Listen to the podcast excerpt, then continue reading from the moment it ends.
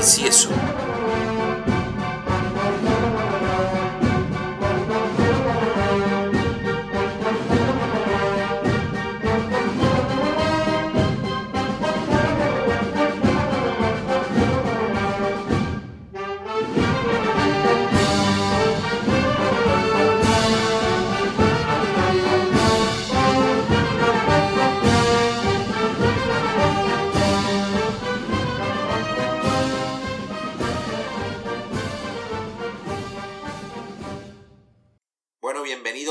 Eso, una semana más. Estamos aquí con Jorge, el aclamado Jorge. Nos parece que, que estamos haciendo esto de nuevo, pero ya hemos empezado el programa tres veces, así que Sí, antes, eh, a, a lo mejor en este programa incluimos algunas tomas falsas al final. Porque es la tercera vez que, que empezamos el programa. Jorge, Dime, ¿de qué vamos a hablar hoy? Pues aprovechando esta época de azahar, olor a incienso, rancheo en los adoquines, Llámate, Paco. vamos a darle brillo Vamos a hablar... de la Semana Santa de Sevilla. ¡Oh, mamá! Musiquita. Y bueno, acercándose a esta fecha tan especial para ciudad de Sevilla, vamos a, a meternos en los entresijos, en, en los intestinos, en los amasijos de la Semana Santa de Sevilla. Y tenéis el privilegio, vosotros seis o siete oyentes, de tener a vuestra disposición a dos de las personas que más saben de Semana Santa del universo. ¡Guau! Estáis ante un momento histórico donde vamos a hablar de las luces y sombras de la Semana Santa de Sevilla. Hablaremos de las cloacas de las cofradías. Bueno, ya fuera de cachondeo, ¿no? que nos estamos poniendo con la voz de, de, este, de, de- de los ratones colgados, ¿no? Claro, porque no le hemos informado a mis oyentes de que estamos ahora mismo en tu casa, porque tú ya te has picado el veneno, te has comprado un micro, un brazo para el micro, un filtro súper grande, tienes unos cascos de eso que eres la princesa Leia de, de Star Wars. aquí en plan pro, esto ya es de Champions League, ¿eh? Ya cada uno tiene sus casquitos para escuchar el micro, un micro independiente, en fin, esto ya es un nivel de calidad mm, abusivo. Es Es abusivo. una calidad abusiva, pero para gente inexperta, porque es que tengo una tarjeta de sonido ahí que no sé ni configurarla y estamos grabando con la de Jesús. La mía que vale dos duros y que se ha comprado la buena y no la sabemos usar. Bueno, bueno, así somos nosotros. Bueno, no pasa nada, ya investigaremos por ahí. Bueno, volviendo al tema, ¿no? De la Semana Santa. Llámate, Paco. Nos pasamos bien, como podéis ver. Bueno, eh, Jorge, ¿cuándo empieza la Semana Santa de Sevilla en Sevilla? En Sevilla, bueno, en Sevilla se vive la Semana Santa todo el año, porque somos tan fatiga que nosotros vivimos todo el año, ¿no? Pero donde más se intensifica la vida de hermandad y la Semana Santa es en Cuaresma. Así que vamos a hablar de cómo se hace la vida en la hermandad durante todo el año, de los entresijos, como dicho antes, eh, de las cloacas, como ha dicho Jesús también, de las hermandades, ¿no? Que no solo es oro todo lo que reluce en un lunes santo un martes santo, ¿no? Detrás hay mucha vida de hermandad durante todo el año y hay, mucha, hay mucho que contar. Bueno, yo lo primero que quiero contarle a la gente que nos escuche es que la Semana Santa en Sevilla no tiene nada que ver con la religión. Y permíteme que me explique. Tiene un puntito que ver, porque siempre tiene un sentimiento detrás. Pero bien es verdad que en esta ciudad la gente, sea creyente o no, todos son de una cofradía. Sí, porque es más un tema cultural que un tema religioso. Correcto, que bien has quedado ahí. Qué bien, es la aclaración. Sí, es, es verdad. Entonces, mm, si no eres creyente, no te vayas. Porque si vienes a Sevilla te va a interesar. Pues le interesa a todo el mundo, pues te tiene que interesar a ti también. Que eres carajote. Oye, Lo que pasa que, claro, hace un tema cultural y un tema que se mama, por así decirlo, desde chico. El tema religioso, como que yo diría que quedaba en un segundo plano. Incluso que los golpes de pecho y si nos metemos un poquito más ahí en el tema este de la hipocresía, hay mucha gente que, que es como una tapadera, ¿no? Como la de nuestro amigo Cayetano. es verdad. Verdad, te un saludo. un saludo, una tapadera a tu boda. Pero es como una tapadera, ¿no? Para algunas personas, ¿no? De muchos golpes de pecho, ¿no? Hay mucha misa y mucho... Pero la vida de hermandad eh, va mucho más allá, ¿no? De, de, la religiosidad en sí. Porque como bien has dicho, es, es más una cosa cultural que algo religioso o de fe o de... Tiene su puntito, pero no lo es todo. Entonces, Jorge, explícame un poco qué es lo que se hace en una hermandad cuando no es Semana Santa. Y ya después llegaremos al punto en el que estamos, que ya va a ser Semana Santa. Pero cuando acaba la Semana Santa, pongamos que estamos ahora en mayo, ¿qué se hace en las hermandades hasta que llega esta fecha? Bueno, vamos a explicarlo como si fuera, como si el audio estuviera dirigido a una persona de Cuenca, ¿vale? Por ejemplo. Por ejemplo, ¿vale? Para que nos entiendan. Eh, la vida de la hermandad, como la que hemos estado hablando antes, no, no es terminar la Semana Santa y, ponerse a rezar y los cultos, no, eso, eso es complementario al tema de la hermandad, ¿no? Pero cuando se termina la Semana Santa se empieza como a programar todo un año entero de hermandad con vistas a la próxima Semana Santa, ¿no? Y donde comienzan con muchas hermandades con las cruces de mayo, ¿no? Para los, para los grupos jóvenes, eh, después hay un pequeño parón, a lo mejor en verano, ¿no? Pero después en septiembre se comienza de nuevo a trabajar ya en base siempre de cara a la siguiente Semana Santa, porque es que esto es un preparativo continuo para vivir un día, ¿no? En Semana eh, Santa. Es verdad, es verdad. Y bueno, se aprovecha también, todo hay que decirlo, para hacer vida de hermandad, para hacer convivencia, para hacer comida, para tirarse los trastos uno a otro también, para ponerse de acuerdo entre qué, manto va a llevar a la Virgen el año que viene, qué flores le vamos a poner al Cristo, de si de color morado, si de rosa, si, en fin. Y es una continua, un toma y daca durante todo el año, ¿no? Pero, no sé, Jesús ha vivido mucho más vida de hermandad que yo, ¿no? Porque durante el año también la gente se intenta ganar los puestos, eso hay que decirlo, para de cara al día grande de la Semana Santa donde sale la cofradía, ¿no? La gente intenta con puestos buenos de acólito, dejándose ver más por la hermandad, yendo a más cultos. Entonces es como muchas veces se, mide, se, se, vive de una forma competitiva la hermandad. Yo es lo que he sentido muchas, mm. muchas veces cuando estamos, que es competitivo, voy a dejarme ver más que el que está a mi lado, más que ese costalero que está intentando sacar Cristo, más que para que mi cara la conozcan bien en la hermandad, y yo tengo un sitio privilegiado el día de salida donde salí, ¿no? Entonces esa, eso también se vive dentro de una hermandad, que no todo es hermandad, ni hermanos, ni convivencia, ni tiene su cara de la moneda, su cruz y su cara, ¿no? De la mm. moneda. Bueno, al final una hermandad, la gente, como quien no sabe, le da una connotación religiosa.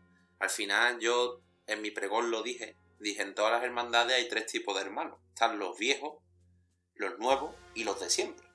Vale, pues la hermandad es un sitio donde vas todo el año a reunirte con esos hermanos de siempre.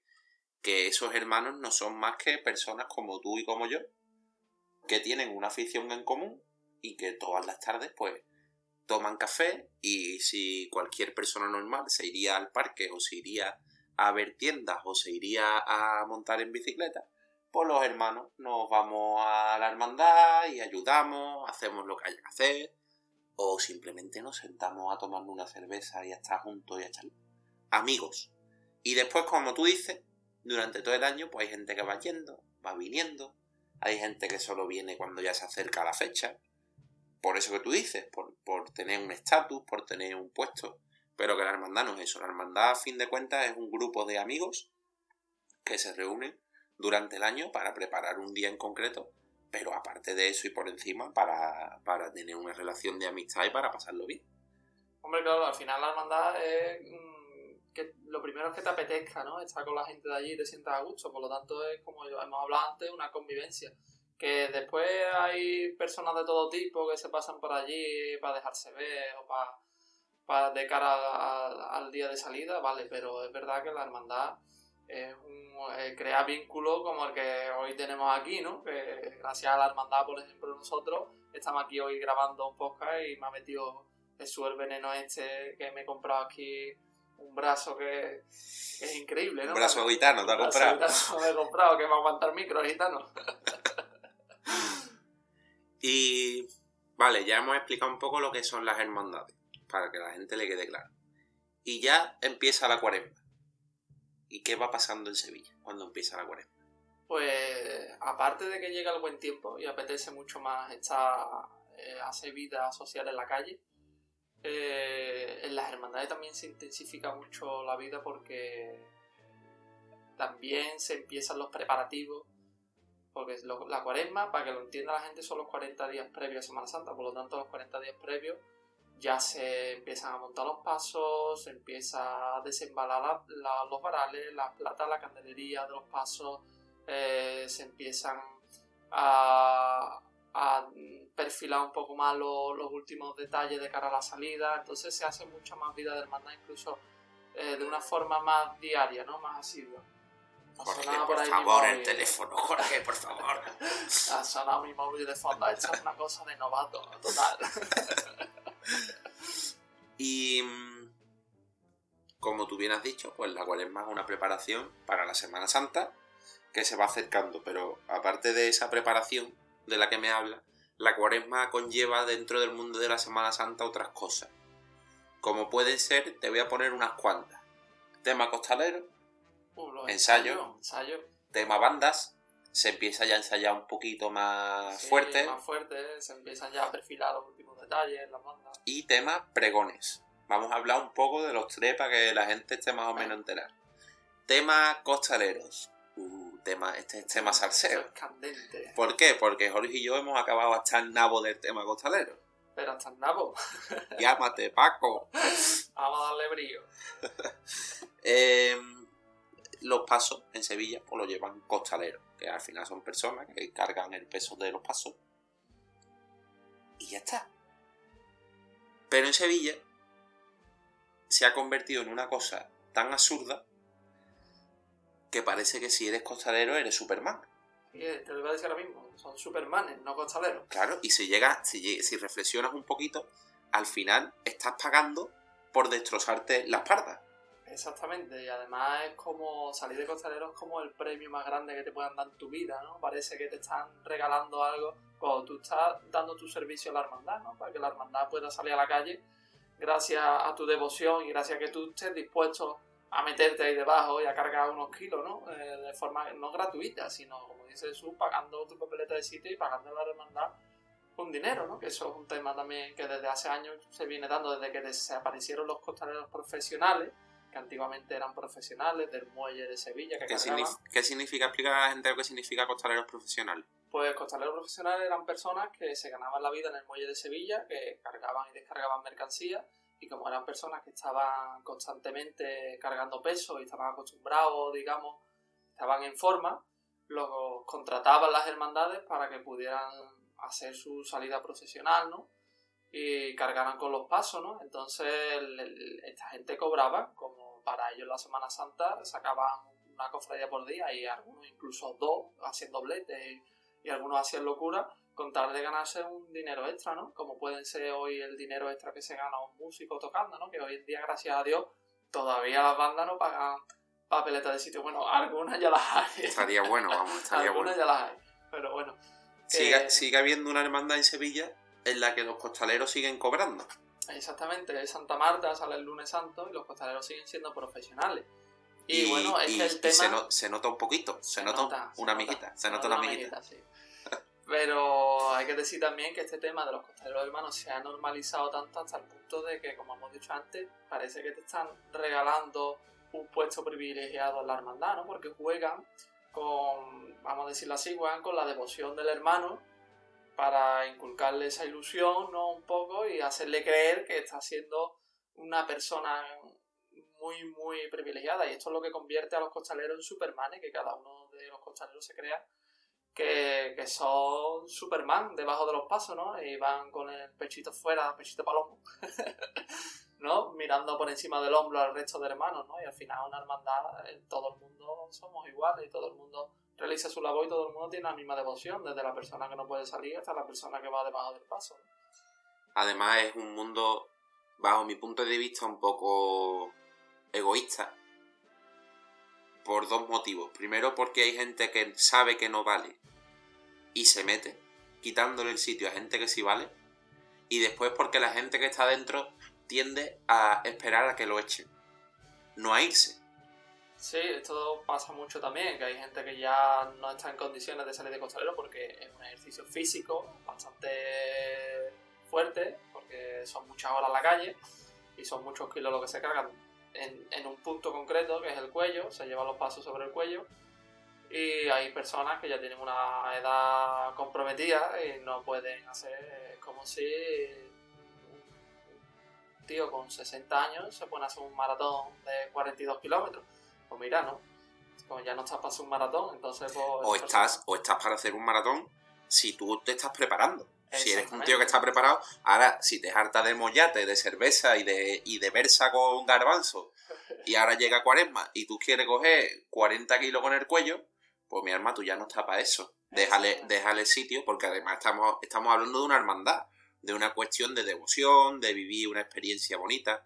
Déjale paso a los que vienen detrás, ¿no? Que, que quieren hacer lo mismo que tú y tú ya llevas ahí 30 años y has tenido tiempo de sobra de vivirlo. Esto es lo que pasa, que debajo del paso caben a lo sumo, si es un misterio, 45 personas, ¿no? Y hay un montón de gente que quiere tener la oportunidad de sacar la cofradía, ¿no? Entonces, 45 personas debajo de un paso durante 30 años, imagínate las de puertas que cierra, que es que se, se salta incluso una generación de costaleros, ¿no? Entonces, pues ponen muchas veces ponen en un compromiso al capataz de tener que echar a la gente y ser malo de la película, pero es que eh, se ha convertido esto eh, en un deporte de supermanes. Y después está el tema capataces, que al final son como los superhéroes de Marvel. Sí, esta gente tiene más voz y voto en la hermandad que los propios hermanos mayores últimamente. Sí, sí. Y bueno, pues dependiendo del apellido del capataz que lleve ese paso, pues va más gente o menos gente a verlo va más gente o menos gente a ver los ensayos, más gente o menos gente a, intentar entrar en ese paso. O sea que ya al final se nos ha ido tanto a la flapa que, mm, que la gente en vez de ir un paso porque le guste o porque tenga devoción o por, porque tenga afición por ese paso, va simplemente porque este Pepito el de los palotes o porque este sí, porque tiene cierto prestigio sacar un paso con X apellido. Sí, que todos los Villanueva, ¿no? Los Villanueva, eso. Villanueva. Así, así nomás. Mi gente bueno. Pero bueno, es un tema farragoso. Y la verdad que yo he acabado. Yo he acabado hasta los cojones. Por, por eso. Porque se le da una, tinte de, de devoción, de somos privilegiados, de esto es un privilegio, de... Al final es mentira. Al final es una cuestión de egoísmo, una cuestión de influencia. Al final no entra el que más está en la hermandad, sino que entra el colega del capataz y mm, este mundo, ese mundo para mí cada día está peor y y yo soy de la opinión que ojalá se acabe un día y le dé una hermandad por ponerle cuatro ruedas a un paso y, le den por culo a los capatazes a los No, esto, algún día petará por algún sitio, como todo en la vida ya tiene su fin, su principio. Eso son épocas, tío. Eh, vivimos la época de los costaleros profesionales, ahora estamos viviendo la época de los carajos de mm, por devoción, eh, los supermanes. Eh, llegará otra época o bien volveremos a los costaleros profesionales o esto reventará por otro sitio. No sé por dónde va a salir, pero esto es insostenible. Más que nada porque las hermandades cada vez están más hasta, hasta ahí, hasta la nariz de los problemas que trae el tema de los capataces y los costaleros, que trae muchos quebraderos de cabeza a las hermandades y a los hermanos mayores. Y eh, siempre hay un tire afloja en ese tema, ¿no? Y pasamos al tema música, del que yo no tengo nada de lo que hablar, porque no entiendo. Pero tú tienes todo lo que se puede decir de ese mundo porque has sido músico y sigue siéndolo. Y especialmente de Semana Santa, pues has, tocado en varias bandas, en bandas de categoría, porque ellos ya no es lo que era. Pero para mí ser de Sevilla y haber tocado en la banda del Sol, eso es un privilegio. Es un privilegio, sí, la verdad que sí. Yo llevo 12 años tocando entre la banda del Sol y la Cruz Roja de Sevilla. Me cambié un poco de lo que es la banda de Connect Tambores, que son las bandas que tocan en, los Cristos en los, en los misterios, ¿no? En algunos misterios. y, y me pasé a, bandas que tocan en las vírgenes, ¿no? En los palios, en la Cruz Roja de Sevilla. Me he pegado 12 años tocando y bueno, ahí también se mueven su entresijos y tiene su, su doble cara también y hay mucho que contar también, pero bueno. Y además lo diferente que es siendo músico el hecho de tocar en una banda de corneta y tambores, en el que al final lo estás haciendo por devoción pura y dura, porque dinero ves poquito, a tocar en una banda de palio, que sí te exigen un nivel musical muy superior, pero al final es un oficio en el que sí se valora el hecho de que tú para tocar un instrumento, o al final has tenido que ir a un conservatorio, tienes que tener un buen instrumento, lo tienes que tener mantenido, y al final se, te valora y se te paga conforme a lo que tú has hecho. Pero en la corneta y tambores al final los pobres pura afición porque un duro ve, no, ven ni un duro. No, la verdad es que no, y además haciendo un símil con el tema de los costaleros, eh, a los chavales que tocan en cornet y tambores le han hecho creer que por tocar en las tres caídas de Triana, tocar en cigarrera, tocar en la banda del sol, ponerse las famosas plumas, ¿no? que van con un casco con plumas, pues son personas privilegiadas de este mundo y que no hay nada, otra meta en la vida sino ponerse ese casco con plumas durante una semana. Entonces juegan con la ilusión y con la devoción de los chavales para hacerles creer que son también supermanes y de hecho las bandas de Conect Tambores van como supermanes por Sevilla también y van activos en este sentido y claro, con esto se aprovechan en los que en el sentido de que no ven ni un duro en Semana Santa, están tocando por pura devoción y claro, ¿y dónde va ese dinero que cobran las bandas por tocar en Semana Santa? Porque las bandas cobran dinero a las hermandades y además son cuantía elevada de dinero. Pues se benefician y se han dado casos de que se benefician 3-4 personas de la banda y hay casos ya demostrados, ¿no? Que han salido a la luz. Esto hablando del tema de Cornetas Tambores, ¿vale? En el tema de bandas de palio, en el pasado quizás pasaran ciertas cosas parecidas, pero siempre se ha valorado mucho, siempre todavía se ha valorado mucho el trabajo del músico y si en el pasado el director se llevara parte y media, el músico también estaba gratamente recompensado económicamente, ¿sabes? Entonces, eh, hoy en día es verdad que ya eso se ha susanado bastante. En la banda de Conecte Tambores queda mucho por hacer, pero en la banda de Palio aquí es como una familia. Se ha conseguido unificar la banda como si fuera una familia, la mayoría de las bandas, ¿no? Y todo el mundo cobra partes iguales y se valora desde el primer músico hasta el último porque se valora a las personas como profesionales, como músicos. No, allí ahí no cabe, bueno, puede ser que tú toques en tu hermandad y tengas devoción. A mí me ha pasado que he tocado en la Candelaria el martes santo, pero tú independientemente de eso vas cobrando porque además vas cobrando en función de horas que estás en la calle, horas que estás tocando y se ve el trabajo gratamente recompensado en comparación con la banda de Conecta Entonces por eso he dicho antes que esto también tiene su su entresijo, ¿no? El mundo este de las bandas. Vale, y antes de llegar ya a la Semana Santa en sí, nos quedaba un tema, que es el tema postureo, o sea, el tema pregones, los pregones de Semana Santa. Pues eso ya es un poco el postureo, ¿no? Eso ya es que antiguamente, bueno, siempre se ha hecho el pregón de la Semana Santa de Sevilla, ¿no? Como que es el anuncio de que la Semana Santa está al caer pero ahora ya cada hermandad se ha hecho con su propio pregón, pregones de juventud, pregones de... Ahora hay pregones por todos lados, ¿no? Cada hermandad, cada rincón, cada tertulia, cofrade. Al final cuando vas a escuchar un pregón de Semana Santa, lo que escuchas a una persona contar su idea de lo que es la Semana Santa o cómo él la ha vivido. claro. O cómo... Pero bueno, al final es un tema que tampoco tiene mucho interés. Más allá del domingo, el domingo antes del domingo de Ramos, es el pregón de la Semana Santa de Sevilla. Este domingo. Y es, muy normal, pues tú levantarte en tu casa, te comes una torrija, pones un colacao, un cafelito, te pones a ver pregón en la tele y ya después pues, te sales a dar un paseíto a ver iglesia y eso, que ya empieza a ver ambiente gordo de, Semana Santa en Sevilla. Pues la verdad es que sí. Que además es un tiempo agradable para si no llueve, porque últimamente está el tiempo un poco inestable, en abril aguas mil, pero si no llueve hace un tiempo muy agradable y ya los pasos están, si no montados, al puntito de terminar los cuatro últimos detalles se pueden visitar. Y la verdad que hay un ambiente agradable para tomarte una cervecita después, por ahí por el centro. Y antes de... Tengo una idea, para, para terminar tengo una idea, pero antes de, de, terminar el podcast, em, me gustaría que, que contásemos los dos cómo te gusta quizás tú lo puedes contar menos porque como has estado tocando en banda, no te dado mucha, mucho tiempo a vivir el, el ver la Semana Santa y eso, porque Jorge es un gran aficionado de la Semana Santa, pero el pobre la ve poco, porque si está tocando, al final no la está viendo. Además no me dejan jubilarme. Yo ya el año pasado iba a ser la última Semana Santa y este año me han llamado para tocar en otra banda, en fin. Eh, toco días sueltos, pero no me dejan despegarme de, Vale, pues de la Semana Santa. como penúltimo tema, me gustaría que los dos contásemos cómo nos gusta vivir un día de Semana Santa. Porque tú sabes que a cada uno le gusta una manera. Hay un artible que le gusta salir ya a las 10 de la mañana y después ve todas las cofradías. Hay otro que le gusta salir nada más por la noche. Hay uno que le gusta nada más que ir a ver una y se va a su casa.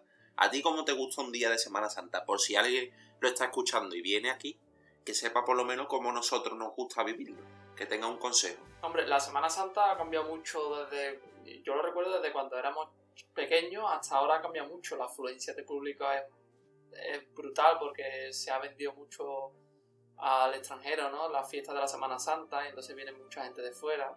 Eh, hay mucha afluencia de público, entonces yo ya me lo tomo con tranquilidad. Es verdad que de chico a lo mejor podías ir, meterte a una cofradía, otra, otra, y era un poco hartible de intentar verlas todas en un día o de intentar pero ya uno toma otra otra posición y yo salgo tranquilito mm, como en la calle no, no salgo muy temprano tampoco salgo a mediodía 12 una de mediodía como en la calle tranquilo y después veo una confradía muy tranquilo en cualquier sitio me tomo una cerveza una tapa sobre todo eh, para mí es un modo de convivencia también y de disfrutar la Semana Santa con la gente con la gente que quiere y con la gente que comparte esta afición ¿no?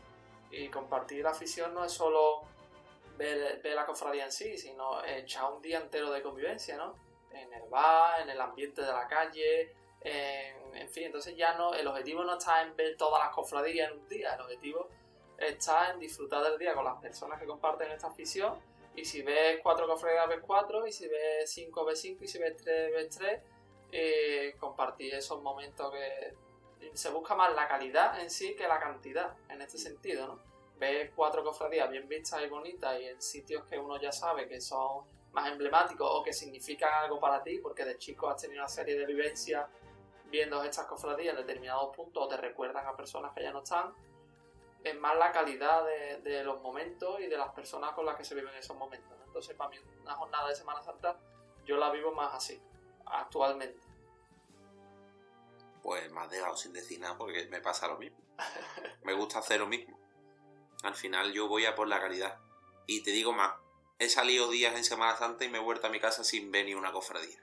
¿Ole? Porque he salido, había un pedazo de día, un pedazo de ambiente, he estado con gente que estaba a gusto y me he hartado de cerveza y me he ido para mi casa y no he visto ni una cofradía.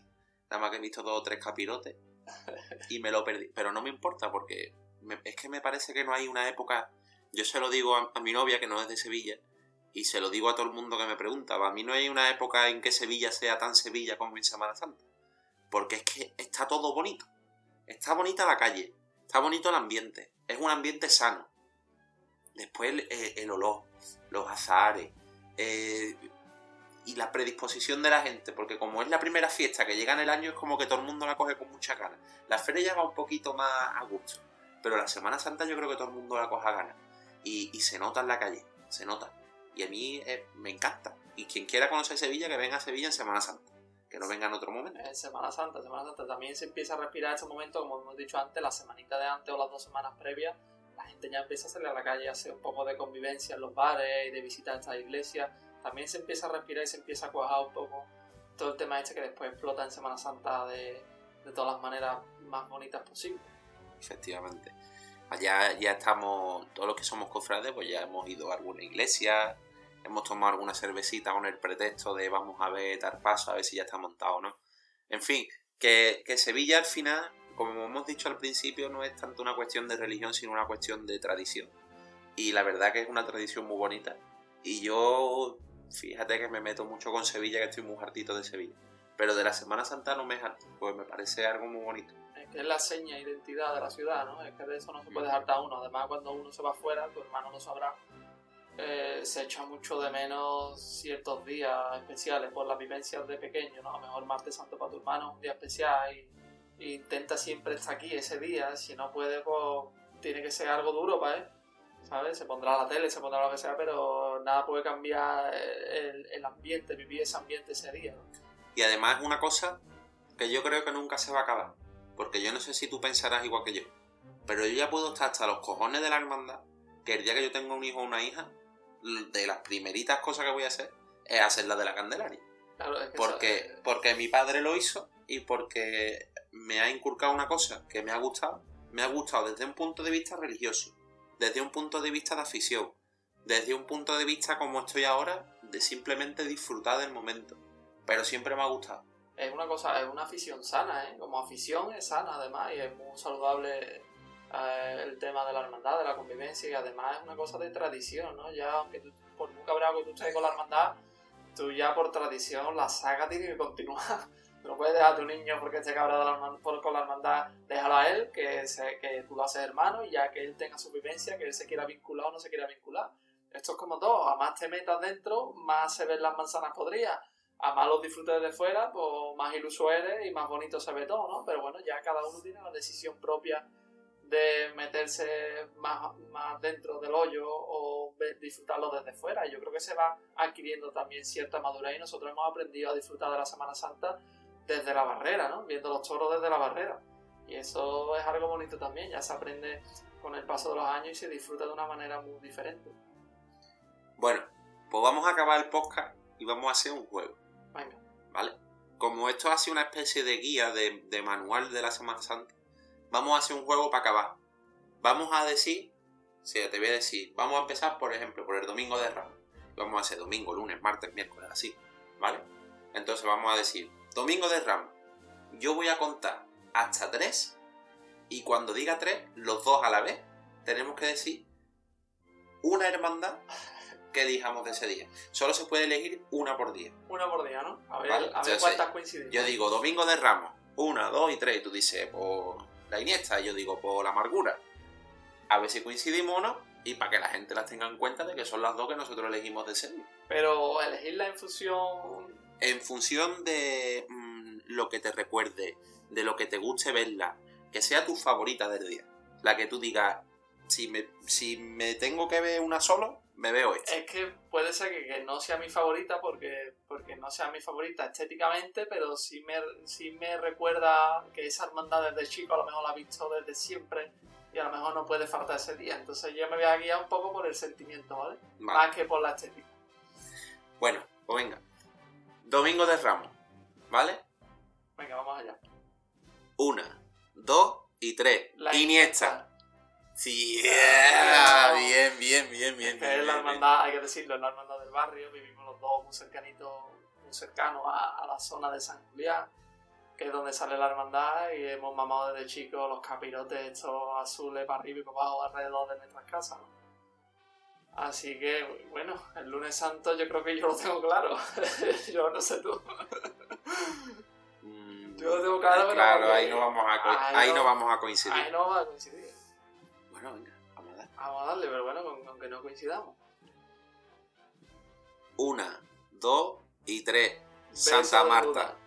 Yo que soy del beso de Buda desde que nací, es la, la hermandad de mi Beso de. Buda no me la pierdo ni un lunes santo, pero no por Jorge ni. Pues a mí me encanta. Me parece una cofradía preciosa. Pero el lunes santo, para mí, que soy muy cieso y muy rancio, ve Santa Marta. La, la calidad que tiene ese paso de imaginería, la forma de andar. eh, parece que estás viendo mm, una película en movimiento, ¿sabes? Es, es la sensación que a mí me da. Me da como.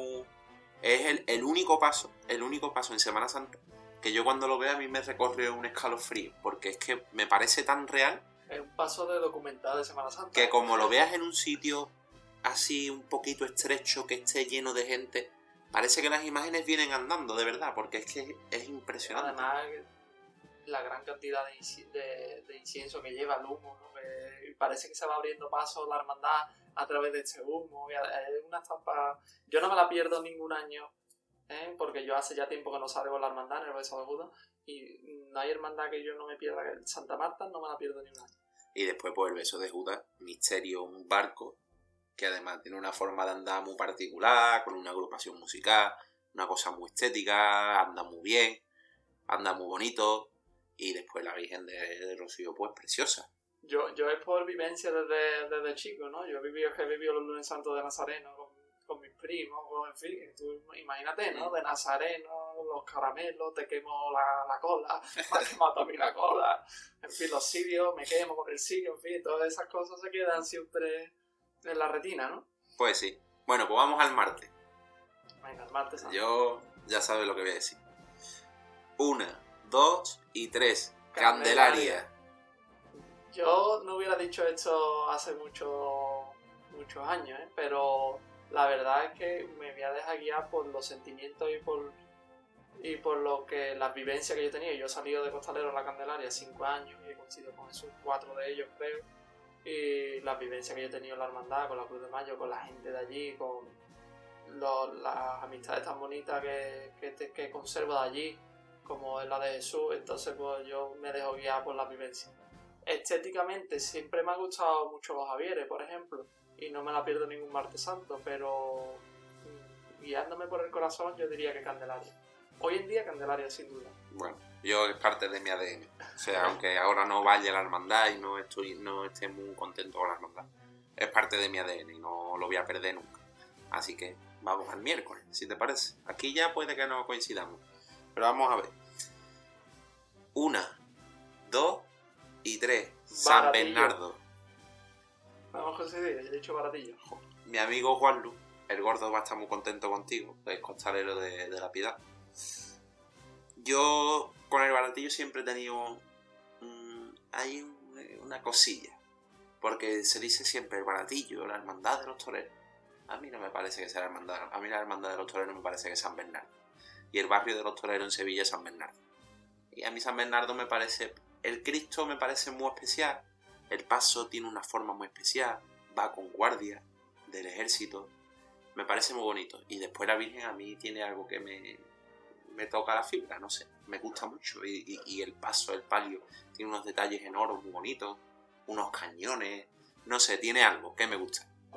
¿Y tú el baratillo por qué? Yo el baratillo porque desde chico, de hecho, tengo que contar que preescolar la primera figurita que hice, que nos pidieron que hiciéramos en Cuaresma, en Semana Santa, una figurita con plastilina y eso, fue la piedra del baratillo. Y fue porque mi amigo Pedro, que estudió conmigo durante toda la vida en el colegio, era mi mejor amigo de chico y él era del baratillo a muerte. Y digo era porque el pobre falleció cuando teníamos 16 años. Y la primera figura que hice, pues se la dediqué a él y teníamos escasamente 4 o 5 añitos, ¿sabes? Y entonces eh, tengo un recuerdo del baratillo que ningún miércoles santo, si puedo, me lo pierdo. Incluso lo he visto casi siempre, es obligado ir a la salida a verlo salir, ¿sabes? Ya solo, ya por él, o yo lo siento así. Entonces es algo sentimental también, ¿no? Es por... Estéticamente he tocado muchos años detrás de la Virgen de Refugio de San Bernardo. Ocho años tocado y me parece maravilloso. Bueno, es un, es un motivo bonito para ir a ver esa hermandad. Jueves Santo. Ya empiezan los días raros de la Semana Santa. Jueves Santo. Jueves Santo, Jueves Santo. Uf, el Jueves Santo está complicado. Eh, yo lo tengo muy claro. ¿Sí? Sí. Una, dos y tres. los caballos. ¿He dicho el valle? Son preciosos las dos. Yo creo que es que no te voy a discutir nada. Porque el valle es una preciosidad. Los tres pasos. Me gustan los tres. Y ahí los caballos porque a mí me parece una monstruosidad de paso. Me parece flipante. Y la Virgen me encanta. Pero es mi hermandad. O sea, yo es la que me gusta ver el jueves. Pues es que me, me, sigue impresionando. Ya llevo viendo no sé cuántos años. Tengo 25, al haber visto 20.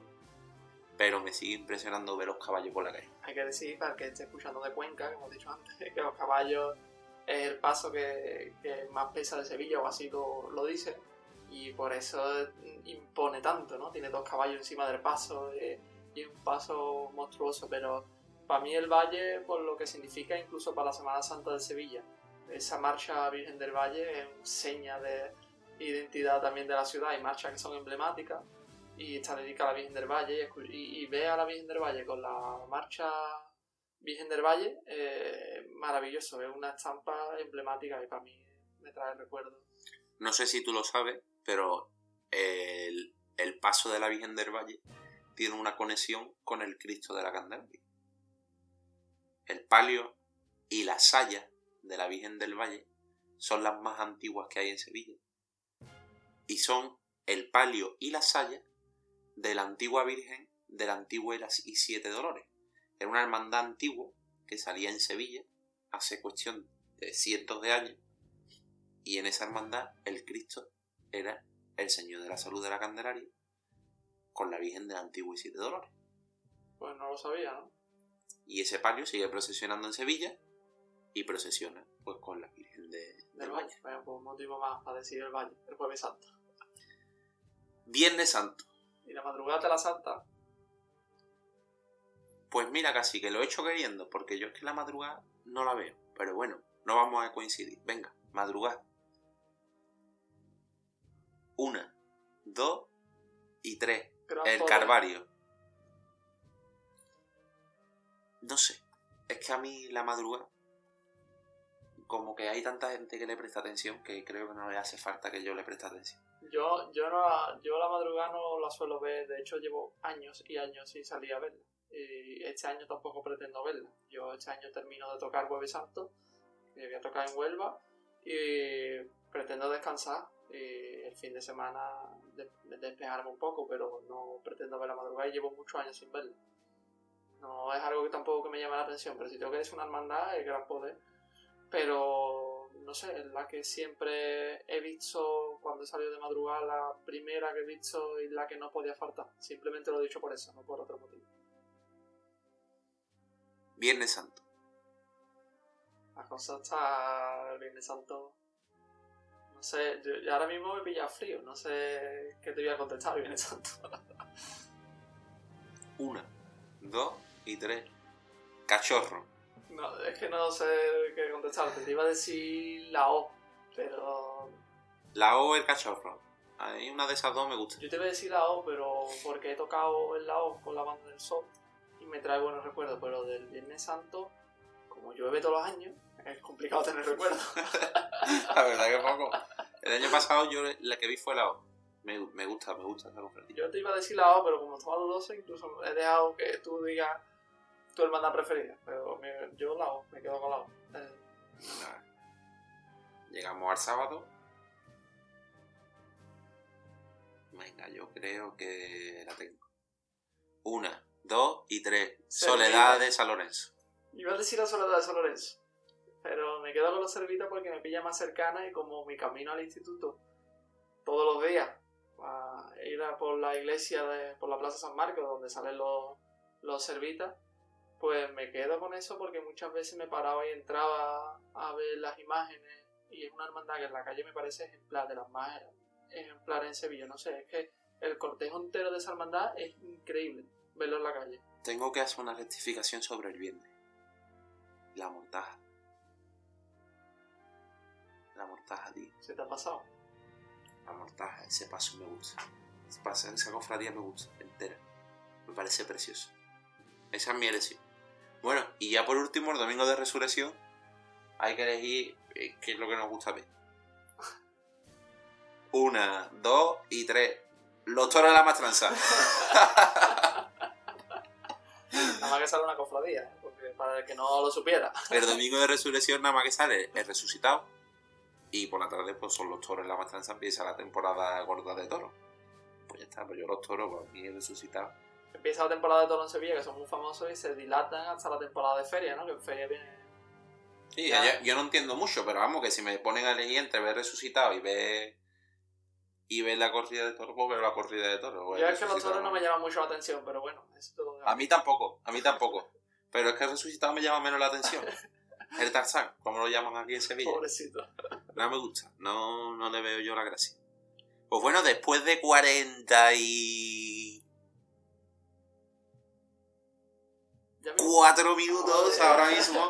Estamos haciéndole perder tiempo aún más a los oyentes. Eh, nos vamos ya, ¿no? Porque ya... Ya está, ya esto Va de puta que- madre. Va a tener que cortar los dos el programa. No, no, no, corto no. Quien lo escuche, que lo escuche hasta el final. Porque esto es un tema que es interesante.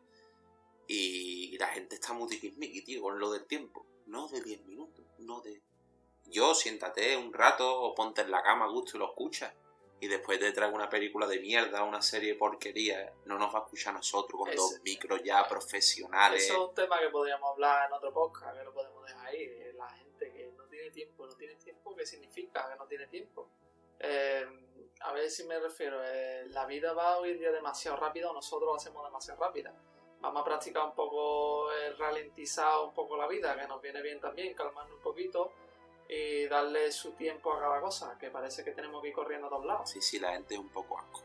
Bueno, pues Jorge, muchísimas gracias por tu, por tu colaboración de nuevo. A ver si conseguimos mm, configurar mi tarjeta de sonido y podemos grabar aquí con, una batería y con un amplificador y una Eso, guitarra eso. eléctrica. Mucha gente me ha dicho que le encantó el trocito de chelo que nos regalaste al programa. Agradezco a los oyentes. ¿eh? Y desde aquí, eh, si alguno está escuchando esto, por ejemplo, si eres Carmen, Carmen, meter un poquito de presión al chaval que se haga un podcast de algo, porque no te vas a comprar las cosas y no las usa. Pero que yo tendré que aprender a configurarlo, ¿no? Ahora nos vamos a poner 10 minutitos. ¿Me vas a ayudar? Correcto. Bueno, pues señores, eh, que no nos hemos muerto, que estamos por aquí, pero que tenemos cosas que hacer, viajamos mucho y eso, estamos muy ocupados. No tra- trabajar no trabajamos, pero estamos ocupados. Así que Tú sabes que hubiera sido ¿no? interesante hacer este programa con Juanlu, por ejemplo, ¿no? Juanlo es una maricona.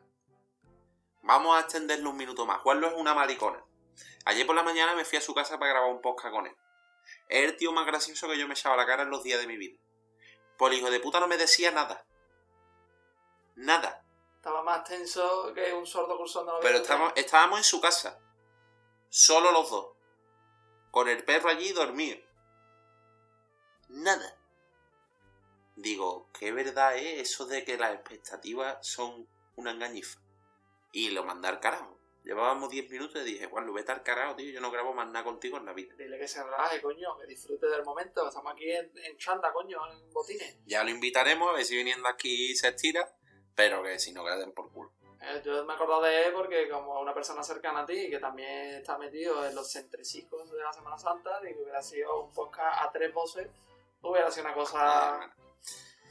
En fin, que nos vemos en la próxima. Venga, Jesús. Y gracias por, por haberte comprado el material porque lo van a notar los oyentes y no. Y ya van a decir. Ya, ya sacaré mi canal de podcast también y haremos Exacto. colaboraciones juntos. Ahí está, ahí está. Bueno, pues nos vemos en la próxima. Hasta luego. Hasta luego. Ahora viene la musiquita, mira, escucha.